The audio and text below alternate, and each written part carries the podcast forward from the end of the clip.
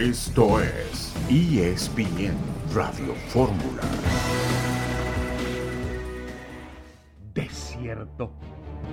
Ese territorio inexpugnable en donde no sobran las precipitaciones, pero donde a partir de hoy sobrarán las miradas, las palpitaciones, los suspiros de todo un mundo y donde abundará la emoción de millones de personas con un solo pretexto de por medio, un balón de fútbol.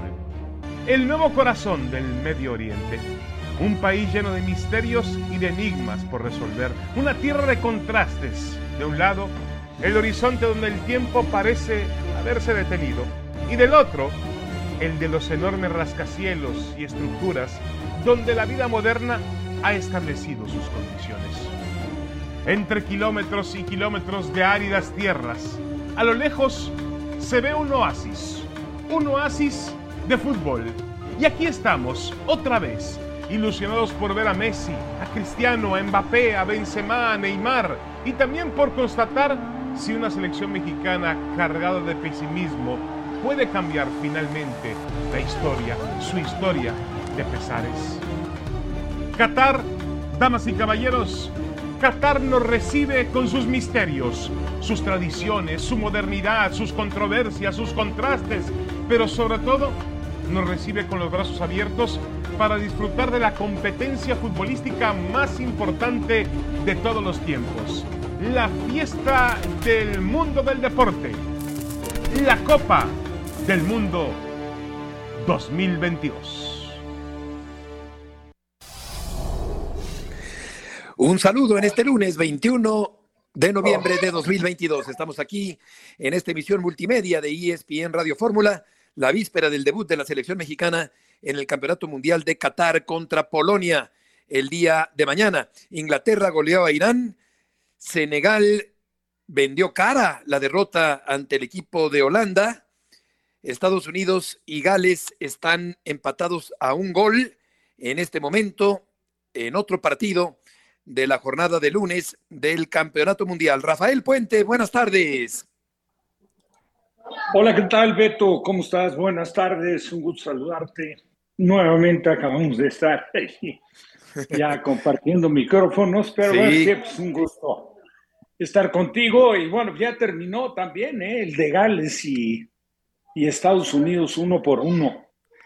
Anotó finalmente Gareth Bale, perdía Gales 1-0 y luego un penal que le cometen a Bale, ahí aparentemente medio discutible, yo creo que sí era penal, una entrada un poquito imprudente, y bueno, pues se le presentó la oportunidad al galés y le pegó un zapatazo a la izquierda del portero y emparejó el resultado para uno por uno. Exactamente, termina el partido empatado. Tendremos una entrevista de Mauricio y Mike con Héctor Herrera de cara al partido del día de mañana. Eugenio Díaz, buenas tardes. ¿Qué pasa, Beto? ¿Cómo estás, Rafa? Abrazo también para ti, para la audiencia. Bueno, el Mundial tiene muy pocas horas de haber comenzado, pero de a poco creo que podemos ir sacando conclusiones o conclusiones iniciales. Eh, la gran diferencia, ¿no? Del nivel, por lo menos hasta ahora, en el debut de los asiáticos y los africanos. Años luz de los rivales. La verdad, la verdad sea dicha, eh, desde el debut del propio Qatar, ¿no? Que sinceramente uno no entiende cómo le dieron el equipo a un entrenador de básicas del Barcelona y además se lo dieron por años, por años, intentando copiar un estilo y ya vimos lo que pasó. Bueno, así están las cosas en el, en el Mundial. Senegal sin Mané, pues es poca cosa, Beto, Rafa, sin su gran figura. Este equipo lucha, mete, pero no tiene quien, quien marque los goles y sin goles pues es muy difícil ganar. Y hablando de la selección mexicana, ya faltan menos de 24 horas para su partido frente a Polonia y da la impresión de que ya hay una alineación no sé si confirmada, pero alineación ya hay eh, eh, de cara a lo que será el partido y hay un par de sorpresas. Sí, Edson Álvarez parece que va a iniciar y Martín también parece que va a iniciar mañana contra Polonia. Y Mané, efectivamente lesionado de una rodilla, se queda fuera del campeonato mundial. Volveremos enseguida en ESPN Radio Fórmula.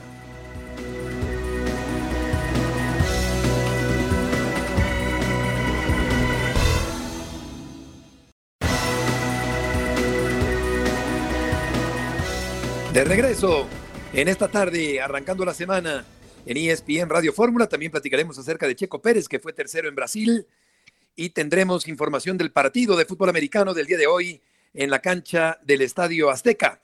Vamos a escuchar la entrevista que le hizo René Tobar a Jaime Ordiales, el director de las selecciones nacionales, de cara a lo que puede ocurrir con la selección mexicana en el Campeonato Mundial. No hay mucha confianza en este equipo. ¿Cuál crees que sea la razón? Los resultados no nos han acompañado en los últimos partidos de preparación. Sí creo que se ha hecho un, un este, una esfera, un, un entorno muy, muy negativo. No sé por qué. La realidad es que yo estoy convencidísimo de que hay un gran equipo, de que son muy buenos jugadores, que están muy bien dirigidos. Mí una preocupación en el equipo mexicano es sin duda Raúl Jiménez. ¿Cómo va la recuperación? Yo platico con él y lo vemos todos bien, pero él lo siente bastante bien. Eh, se, ha, se ha manifestado bastante, bastante bien en, el poco tiempo que jugó en Suecia y ahora en, en los entrenamientos. Entonces, no creo que haya ningún inconveniente. Él está... Eh, es un jugador de, ya de tiempo, de, de, experiencia, de que tiene capacidad y que lo que necesitaba es nada más estar físicamente bien. Claro, lo otro, el ritmo de juego y todo, bueno, pues eso es eh, pues imposible lo, saberlo cómo puede estar o no hasta que no, no tenga participación, ¿no? No es que te asuste, pero ¿qué le falta a esta selección para llegar al 100? No hemos podido concretarlo. Yo creo que lo más importante y es eso, ¿no? Que al final de cuentas para jugar bien el fútbol hay que hacer los goles que marcan la diferencia. ¿México va a ser protagonista o México va a ser competidor nada más? Siempre ha sido protagonista y esperemos que así sea este, este mundial. Siempre ha sido un parte importante y vamos, venimos con esa ilusión y creo que, que yo lo veo reflejado en, en, en el plantel y, en, y sobre todo en, el manejo que ha tenido Gerardo, que para mí ha sido eh, una gran sorpresa porque no tengo mucho tiempo aquí y, este, y estoy seguro que van a salir las cosas bien.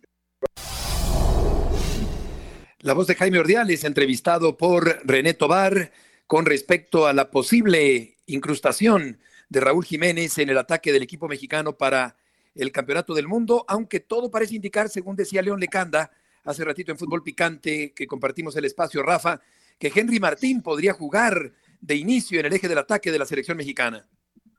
Así, así es, Beto. Aprovecho para saludar. Eugenio no sabía en principio que estaba con nosotros. Eh, me parece lo más justo y lo más lógico. Se, o sea, se aferró el Tata a tratar de ver la recuperación de Raúl y bueno, pues lo fueron cuidando ahí con entre algodones, con pinzas, lo pusieron eh, medio tiempo en, en, un partido de frente a Suecia y la verdad es que demostró pues lo, que todos pues, teníamos eh, en mente y que seguramente iba a suceder que era probable que estuviera recuperado sí en la lesión, que ojalá no, no le presente ningún inconveniente, pero que difícilmente iba a estar en ritmo como para responder de acuerdo a la exigencia pues, que representa estar ¿no? de cara a lo que es el arranque de una Copa del Mundo. Y yo creo que Henry Martín, el momento que vive, y aquí quiero no solo eh, comentar sobre Henry, sino agregar el que ponga a Edson de inicio me parece totalmente lógico, me parece una postura eh, coherente de acuerdo a lo que a las condiciones del jugador y a los requerimientos de la selección, al momento que vive el jugador, ya si quiere aferrarse en colocar a Herrera, bueno, pues lo colocará un poco por el sector derecho como volante mixto y que es la posición que mejor domina eh, Herrera, pero pues sí me parece que lo de Henry Martin no es el punto de vista, de vista de ustedes, compañeros, pero yo creo que sí está por encima de lo de Funes Mori, de acuerdo a lo que fue el cierre de la campaña en México. Totalmente, yo creo que es muy merecida la incursión como titular de Henry Martín, si es que se confirma para el día de mañana, mejor momento, más goles, más regularidad de Martín por encima de Funes Mori, me parecería una decisión atinada de Gerardo Martino poner mañana a Martín, el yucateco de inicio en el partido contra el equipo de Polonia. Y creo que lo que menciona Rafa Eugenio con respecto a Edson también es fundamental. Edson mete la pierna, es líder, tiene personalidad, es un jugador que tenía que estar el día de mañana, por más que se hubiera rumorado la semana anterior que no jugaría el partido de inicio, todo parece indicar que Edson sí estará de inicio para el día de mañana contra Polonia. Ojalá, porque además es un jugador que tiene el ADN defensivo, es decir, él fue defensor central. y a conforme se puede ir dando el partido, no solamente pensando cuando tenga México la pelota, que ahí tiene muchas cosas interesantes, pero también cuando México no tenga la pelota y si algún lateral está fuera de posición, a mí me parece que lo de Edson sí es muy importante, hacer coberturas, hacer cierres, eh, eh, ser un una especie de tercer central o ir a apretar a la, a la banda. A mí me parece muy interesante si es que se diera el caso. Yo particularmente sí tengo todavía en ese sentido muchas dudas, como lo de Henry. Lo de Henry está interesante, aunque muy aburrido, ¿no? Tú lo viste jugar medio tiempo, no le dieron una pelota, ¿eh? Una pelota no le dieron y corrió como 10. Es, es, es, aburrido, es de mucho desgaste. Físicamente es el que mejor está de todos los centros delanteros. Este, pero yo sigo teniendo mis dudas, te soy sincero, si va a jugar Henry o Funes Mori, por la idea del técnico. Sí, vamos a ver eh, finalmente por quién se decide Gerardo Martino para el día de mañana. Vamos a Qatar con René Tobar. René, mucho gusto en saludarte. Falta poquito para el arranque del partido contra el equipo de Polonia mañana por la mañana, tiempo del centro de México, 10 de la mañana, el partido de la selección mexicana. Y Guillermo Ochoa habla, René, sobre jugar este mundial y el que sigue también. ¿Qué tal, Beto? ¿Cómo estás? Muy buenas eh, tardes por allá, ya prácticamente de madrugada aquí en Doha. Y bueno, Beto, pues ya listo, listo el equipo mexicano para arrancar mañana su participación en la Copa del Mundo. Y como bien lo señalas, Guillermo Ochoa eh, dio una conferencia junto con el Tata Martino previo al arranque del Mundial eh, frente a los polacos. Y hay varias cosas interesantes de, de Ochoa. A mí me llamó mucho la atención, aparte de lo que mencionas, que evidentemente a él le gustaría jugar su sexto Mundial pero me llamó mucho la atención el tema de Raúl Jiménez Beto en el sentido de que lo considera un ejemplo para, para el fútbol, un ejemplo para los propios seleccionados nacionales. Eh, ahí salió en defensa del delantero mexicano, eh, él, habla que lo ha visto bien, se ha visto bien, y que en el medio futbolístico eh, se hace mucho show alrededor de lo que hoy es el fútbol.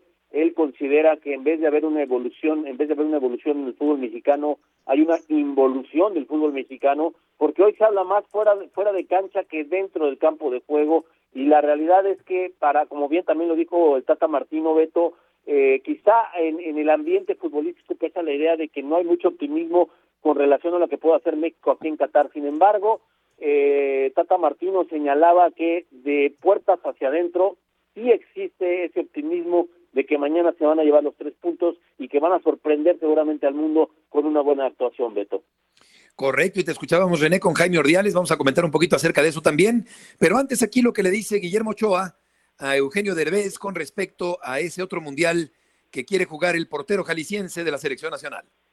Pues muy contento eh, de poder estar en una, quinta Copa del Mundo, emocionado y a la vez el fútbol y la vida, tú lo has visto, va, tan rápido y en el fútbol a veces no te da tiempo ni, ni tienes esa pausa para detenerte a pensar en, lo que el partido que pasó, el mundial que jugaste. O sea, hay, hay, la exigencia del día con día, siguiente objetivo. Sí, no es fácil, la verdad que soy un afortunado porque he pasado muchos años a, pues, alto nivel eh, con, y para poder estar en cinco mundiales pues tiene que, que tiene que, que haber una regularidad, una constancia en tu trabajo, en tus participaciones desde mi perspectiva, tratando de, disfrutar, de, hacerlo lo mejor posible, de dar todo por México. Eh, yo creo que uno, como mexicano y sobre todo yo, pues uno se rompe la madre para, para cumplir sus objetivos. Eh, me rompo la madre por, por México. Eh, y el mexicano es así, el mexicano se rompe la madre para lograr sus, sus objetivos, para lograr lo que se propone. ¿Será también el último mundial de Memo Ochoa? No lo siento en este momento, Eugenio. Ya lo he mencionado por ahí. Eh, qué bueno. Mira, yo te voy a decir por qué. Porque, digo, toco madera. Eh, pero afortunadamente las lesiones este, me han respetado bastante a lo largo de mi carrera. Y, también la carrera de portero es más longeva. Puede durar más que un compañero en, la cancha. Y, siento físicamente muy bien, mentalmente con ganas y con ilusión de, de seguir y bueno, imagínate, sería fantástico. Nadie ha hecho seis mundiales. No, no, no, sería fantástico y sería un privilegio y sería el único que pudiera estar en seis mundiales y más que es en México. Hablaba también René Ochoa sobre una prensa sensacionalista que se basó en cinco segundos de video para determinar que Raúl Jiménez estaba lesionado. Yo creo que sí, ciertamente es poco tiempo, un video corto, pero que sí daba una cierta idea, una referencia con respecto a que no se encontraba hace unos 15 días del todo bien, pero parece que sí estará en condiciones Jiménez de aparecer René en el Campeonato Mundial. Y por lo que toca a Ordiales, eh, ¿cómo lo percibiste de cara al partido de mañana?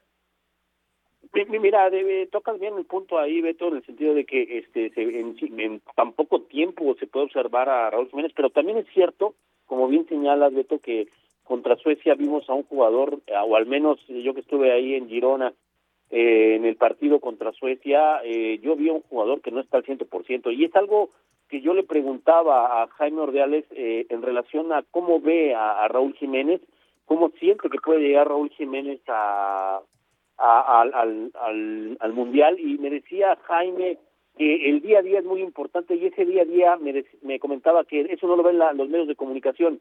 Lo que me señalaba es que Tata Martino le tiene confianza a Raúl Jiménez y que él también lo ve lo ve bien. Sin embargo, te puedo adelantar, Beto, que eh, nuestra compañera Mac Resendi eh, nos dio el once titular de la selección mexicana, un once que yo también este pude corroborar.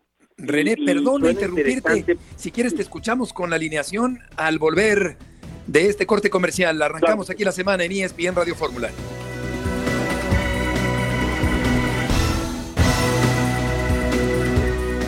Regresamos a Qatar con René Tobar. René, tienes la posible formación del equipo mexicano para mañana. Así es, Beto, tenemos la posible, eh, el once inicial, el elenco que iniciará la Copa del Mundo ya corroborado también con gente de selecciones nacionales y México partiría o jugaría frente a Polonia de la siguiente manera. Guillermo Ochoa en la portería, por el lado derecho Jorge Sánchez, en el centro Montes, eh, Héctor Moreno y por el lado izquierdo Gallardo. Al medio campo Edson Álvarez, que, eh, que escuché que lo estaban comentando ahorita la participación de Edson en el equipo mexicano, Luis Chávez, que ha sido toda una sorpresa en el cuadro nacional, Héctor Herrera, y adelante me parece que es un tridente bastante interesante con Irving Lozano, eh, Alexis Vega y la sorpresa ahí me parece, Beto, sería la incursión de Henry Martin. ¿Por qué? Porque sinceramente yo pensaba, por lo que se había incluso comentado, que Raúl Jiménez podría haber iniciado en el once titular mexicano, sin embargo, parece, parece que el Tata va a apostar por un jugador más dinámico, que he de reconocer que ante Suecia yo no lo vi con una con un peso específico como como nueve nominal. Sin embargo, pues esta es la apuesta de Tata Martino, Henry Martin, y esperemos que este pues sea el hombre de los goles para la selección mexicana. Eh, recordemos que tuvo una o ha tenido una buena temporada en la Liga Nacional y esa es la apuesta de Tata Martino para el arranque de la Copa del Mundo, Beto.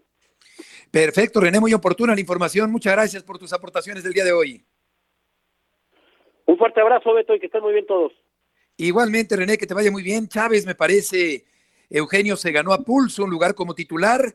La base es la defensa del equipo de Monterrey, fuerte acento norteño en la defensa del equipo mexicano y la posible incursión que podría ser hasta cierto punto una sorpresa porque no se ha hablado tanto de él, pero por otra parte es muy merecida la inclusión de Martín como centro delantero del equipo mexicano el día de mañana.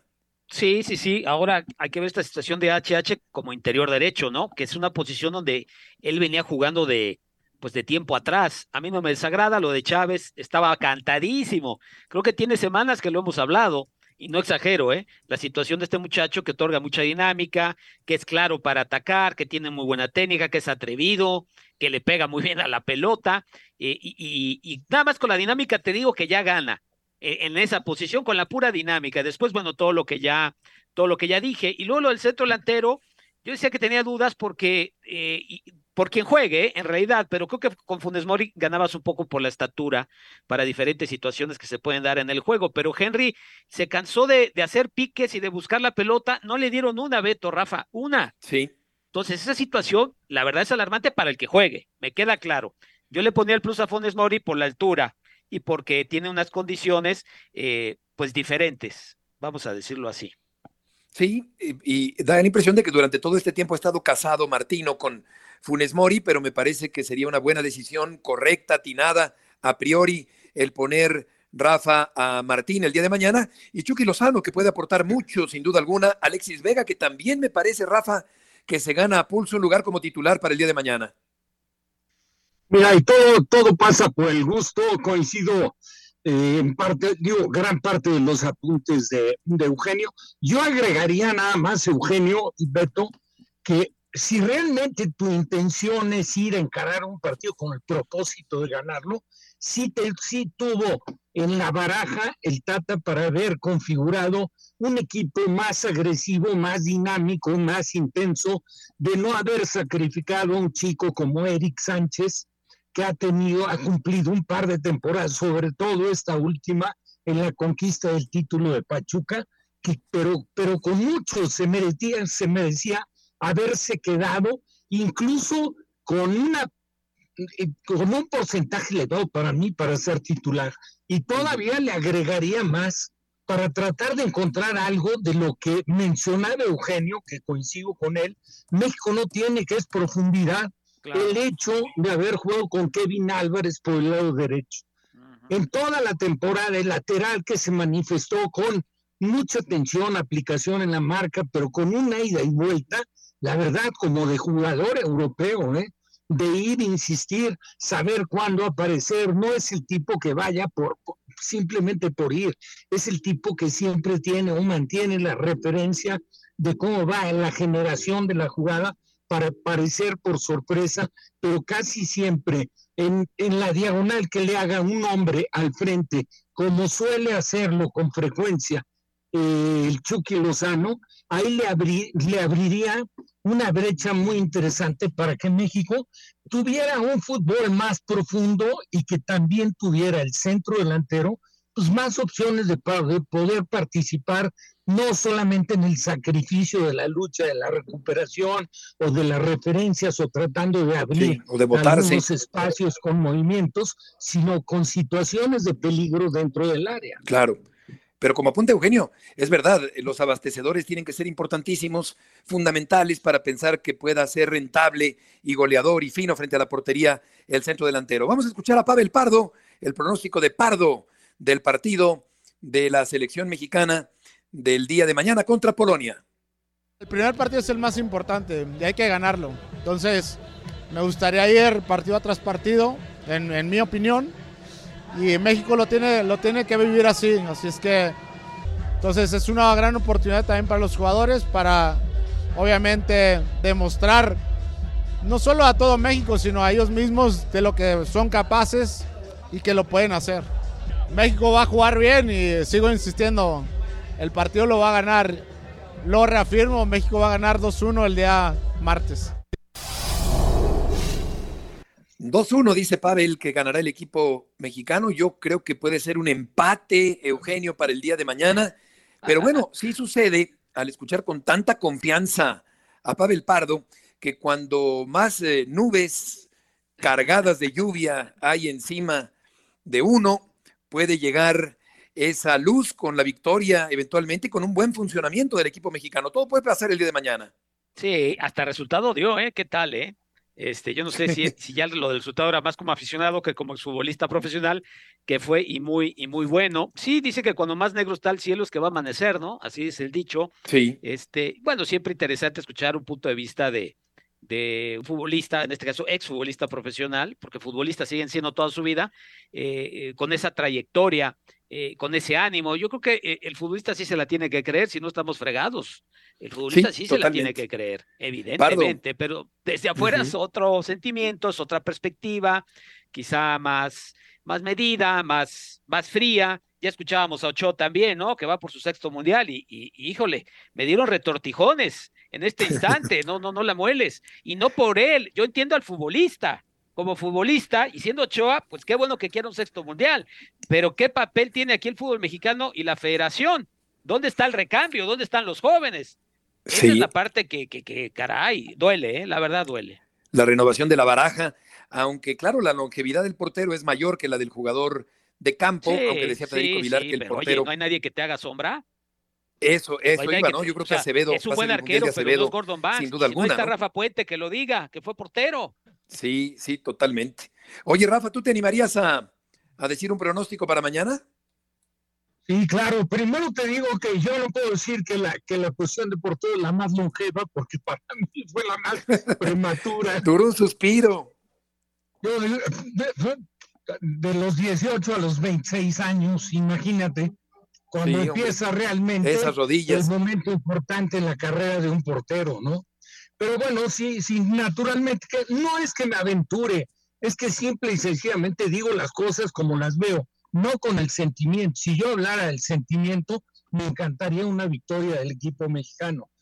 Lo digo sinceramente, como veo la selección, como veo los momentos, las decisiones de Martino, con la poca profundidad que tiene el equipo, con la inconsistencia tan marcada que tiene en el desarrollo temporal incluso de dentro del partido, o sea, de altas y bajas, no, no, no le veo, eh, no lo veo a México como favorito, veo favorito en un partido que yo creo que va a ser más o menos parejo, pero veo por la presencia de Lewandowski, por todo lo que también tiene este conjunto europeo, que es de los de medio pelo para abajo, para mi gusto, pero sí los veo favoritos sobre México ligeramente. Sí, lo decías, lo decías esta mañana, ligeramente favorito el equipo de Polonia. Yo creo que puede ser un 1-1 o 2-2, pero me pongo a pensar en Lewandowski y ahí cambia un poco mi idea, Eugenio, porque creo que Lewandowski es peligrosísimo, uno de los delanteros de élite, de los mejores del mundo, que en cualquier momento, al tener la onza, la puede cambiar definitivamente en un partido de Copa del Mundo. Sí, sí, sí, aunque si no logra pesar él, luego los de atrás no tienen tanto gol, ¿eh? No tienen tanto gol.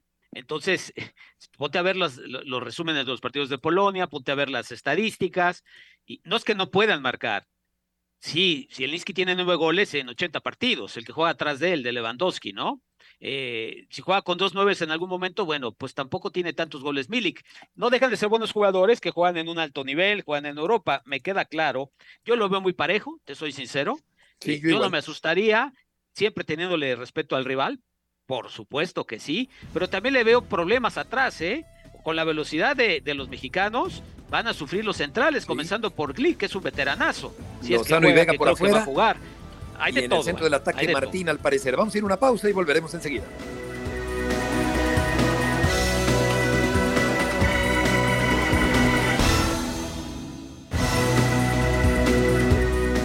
De regreso en ESPN Radio Fórmula, León Lecanda está en Santa Úrsula. León, gusto en saludarte.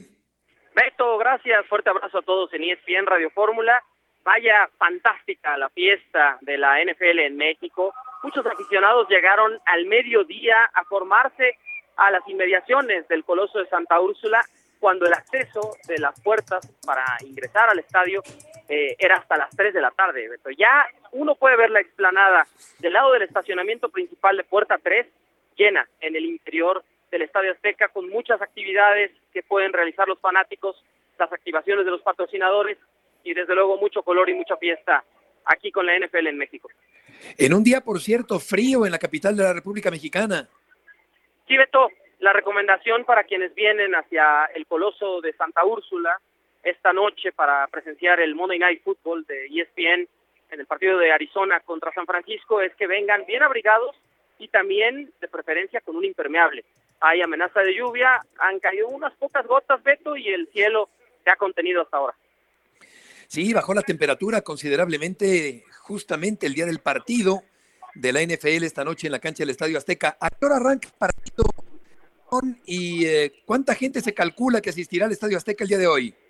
Sí, 7 con 15 de la noche, Beto, y la asistencia se espera cercana a los 80 mil seguidores. O sea, la gran mayoría vienen con jerseys de San Francisco. Por ahí encontramos con algunos de los Arizona Cardinals, pero también ha habido muchos fanáticos de eh, Raiders de Las Vegas, de los Steelers de Pittsburgh, también de los Broncos de Denver, de los Cowboys de Dallas. Desde luego, Beto, pues es una fiesta, ¿no? Todos los aficionados vienen con el jersey, ¿no? Los Green Bay Packers, etcétera. Pero sí, la idea es que el partido empiece 7 con 15 y que eh, más o menos unos 80 mil asistentes esta noche al Estadio Azteca. Por supuesto, fue eh, la venta al máximo, ¿no? El, lleno. Exacto, se redujo el aforo con esas eh, pantallas gigantes en las cabeceras, en la parte alta de las cabeceras del Estadio Azteca para eh, lo que viene en la historia del Coloso de Santa Úrsula. ¿Cuánto tiempo permanecerá cerrado, León? Por cierto, lo decías esta mañana, me llamó la atención. ¿Cuándo se va a cerrar el Azteca de cara a la preparación del próximo Campeonato Mundial? Sí, decíamos que en fútbol picante más temprano, Beto, que en junio del próximo año comenzará la remodelación mayúscula del Estadio Azteca que no se espera que dure menos de un año, lo que significa que todavía América y Cruz Azul van a poder jugar el próximo torneo Clausura 2023 aquí en el Estadio Azteca y a partir del verano es cuando ya podrían mudarse al Estadio Azulgrana de Ciudad de los Deportes, ¿no? De sus queridos potros de hierro del Atlante, campeones de la Liga de Expansión. Sí, señor. Pero sí, se había pensado primero iniciar ¿no? la remodelación del estadio justo ahora, en enero, pero se pospuso seis meses.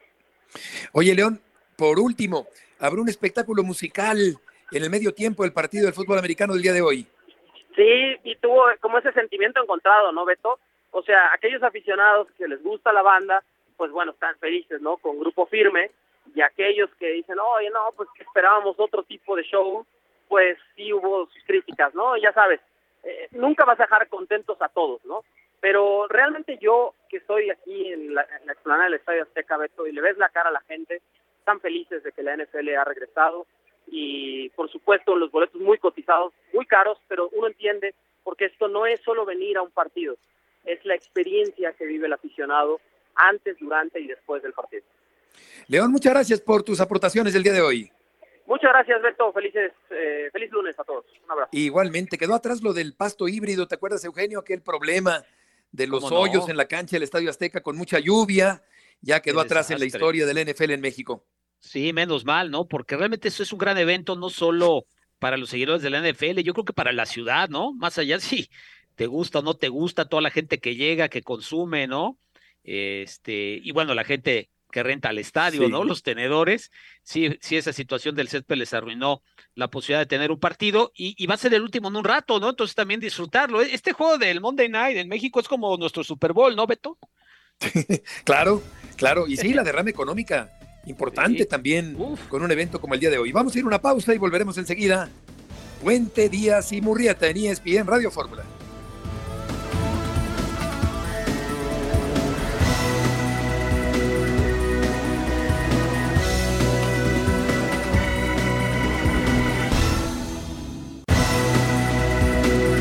De regreso en esta tarde en ESPN Radio Fórmula, el Trotamundos de la Información Deportiva va a lanzar su clásico grito con más ganas que nunca el día de hoy porque hay fútbol americano en la Catedral del Fútbol Mexicano en la cancha del Estadio Azteca. John, gusto en saludarte.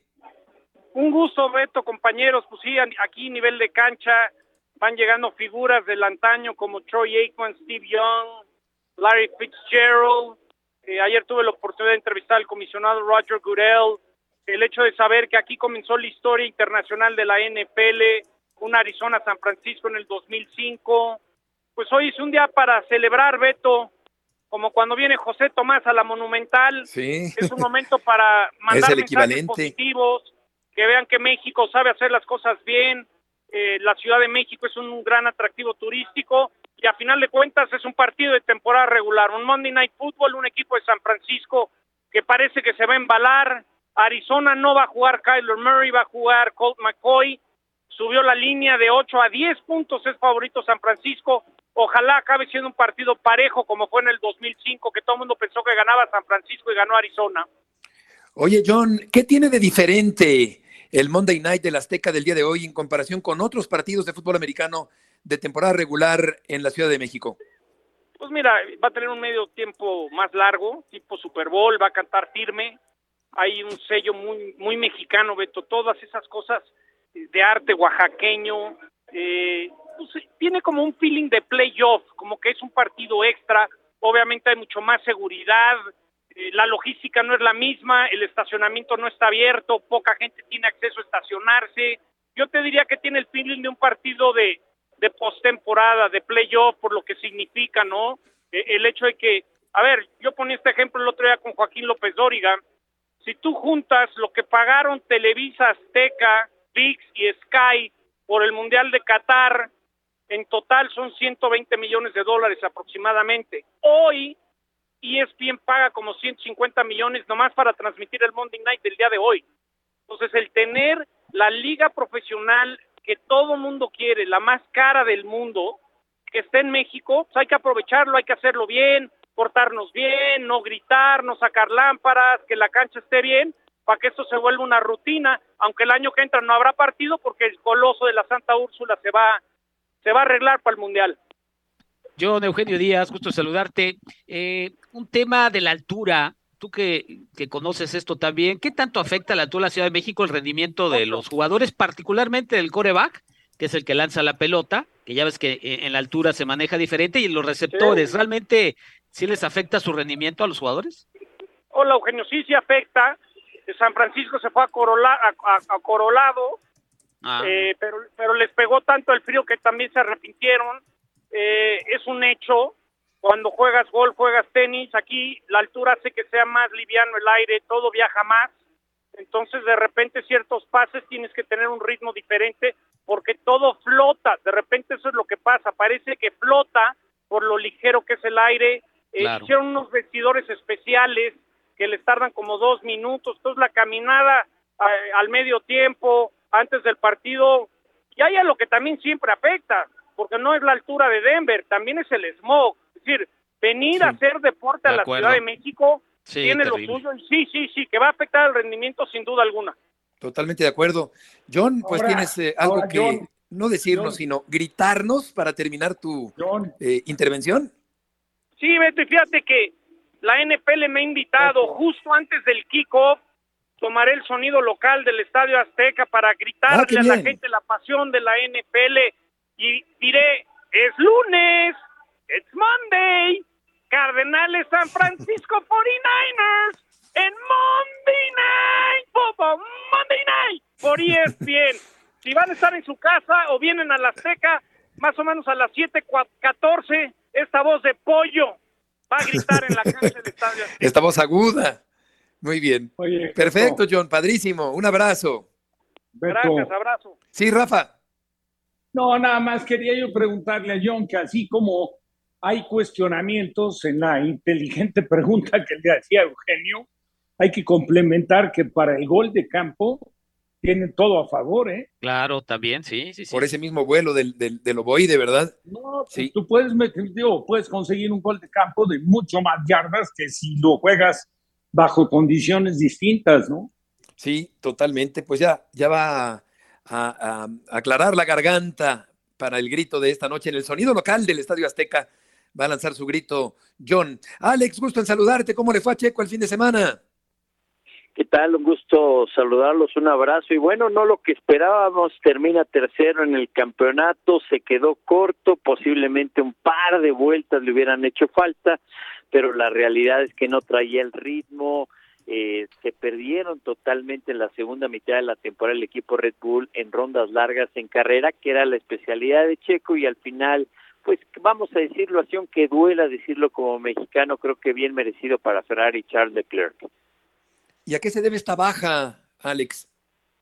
Pues mira, eh, hay que recordar que para este año hubo cambio en el diseño de neumáticos. Anteriormente se utilizaba un RIN 13, ahora se utiliza un RIN 18 y la, la construcción y el desarrollo del neumático muy diferente. A mí lo que me llama la atención un poco es que después de la victoria que tuviera en Mónaco, sabemos y hablamos de las piezas que traía Verstappen, que no tenía Checo, de cambios que le hicieron al auto y esos cambios definitivamente no se asentaron al estilo de manejo de Checo que era su especialidad en carrera, cuidar bien los neumáticos y ahora definitivamente como lo vimos en Brasil, en Abu Dhabi, en ronda larga no tenía Checo con qué pelear. Alex, muchas gracias por tus aportaciones del día de hoy. Saludos, un abrazo. Igualmente que te vaya muy bien, pues no termina bien Checo, eh, Rafa, esta temporada. Sí, y lo acabo de apuntar de manera perfecta, porque si algo distinguió a Checo, incluso sobre las grandes figuras en el volante del automovilismo, era el cuidado de los neumáticos. Y ahora con todos estos pues, cambios que, que, bueno, se tienen que ajustar todos, ¿no? Y aquí, pues sí, sí les falló un poco, pero tampoco, como bien decía Alex Pombo, le puedes quitar méritos a Leclerc, que, bueno, hizo una muy buena temporada, tuvo dificultades, fueron más o menos sorteando algunas cosas, en algunos circuitos fue pole position, etcétera, ganó en una carrera, pero pues merecidamente superó el checo. Así es. Estamos llegando al final del programa. Gracias, Rafa. Eugenio, buenas tardes. Que les vaya muy bien. Hasta mañana. Adiós. Gracias, Buenas tardes. Un abrazo. Bye, bye.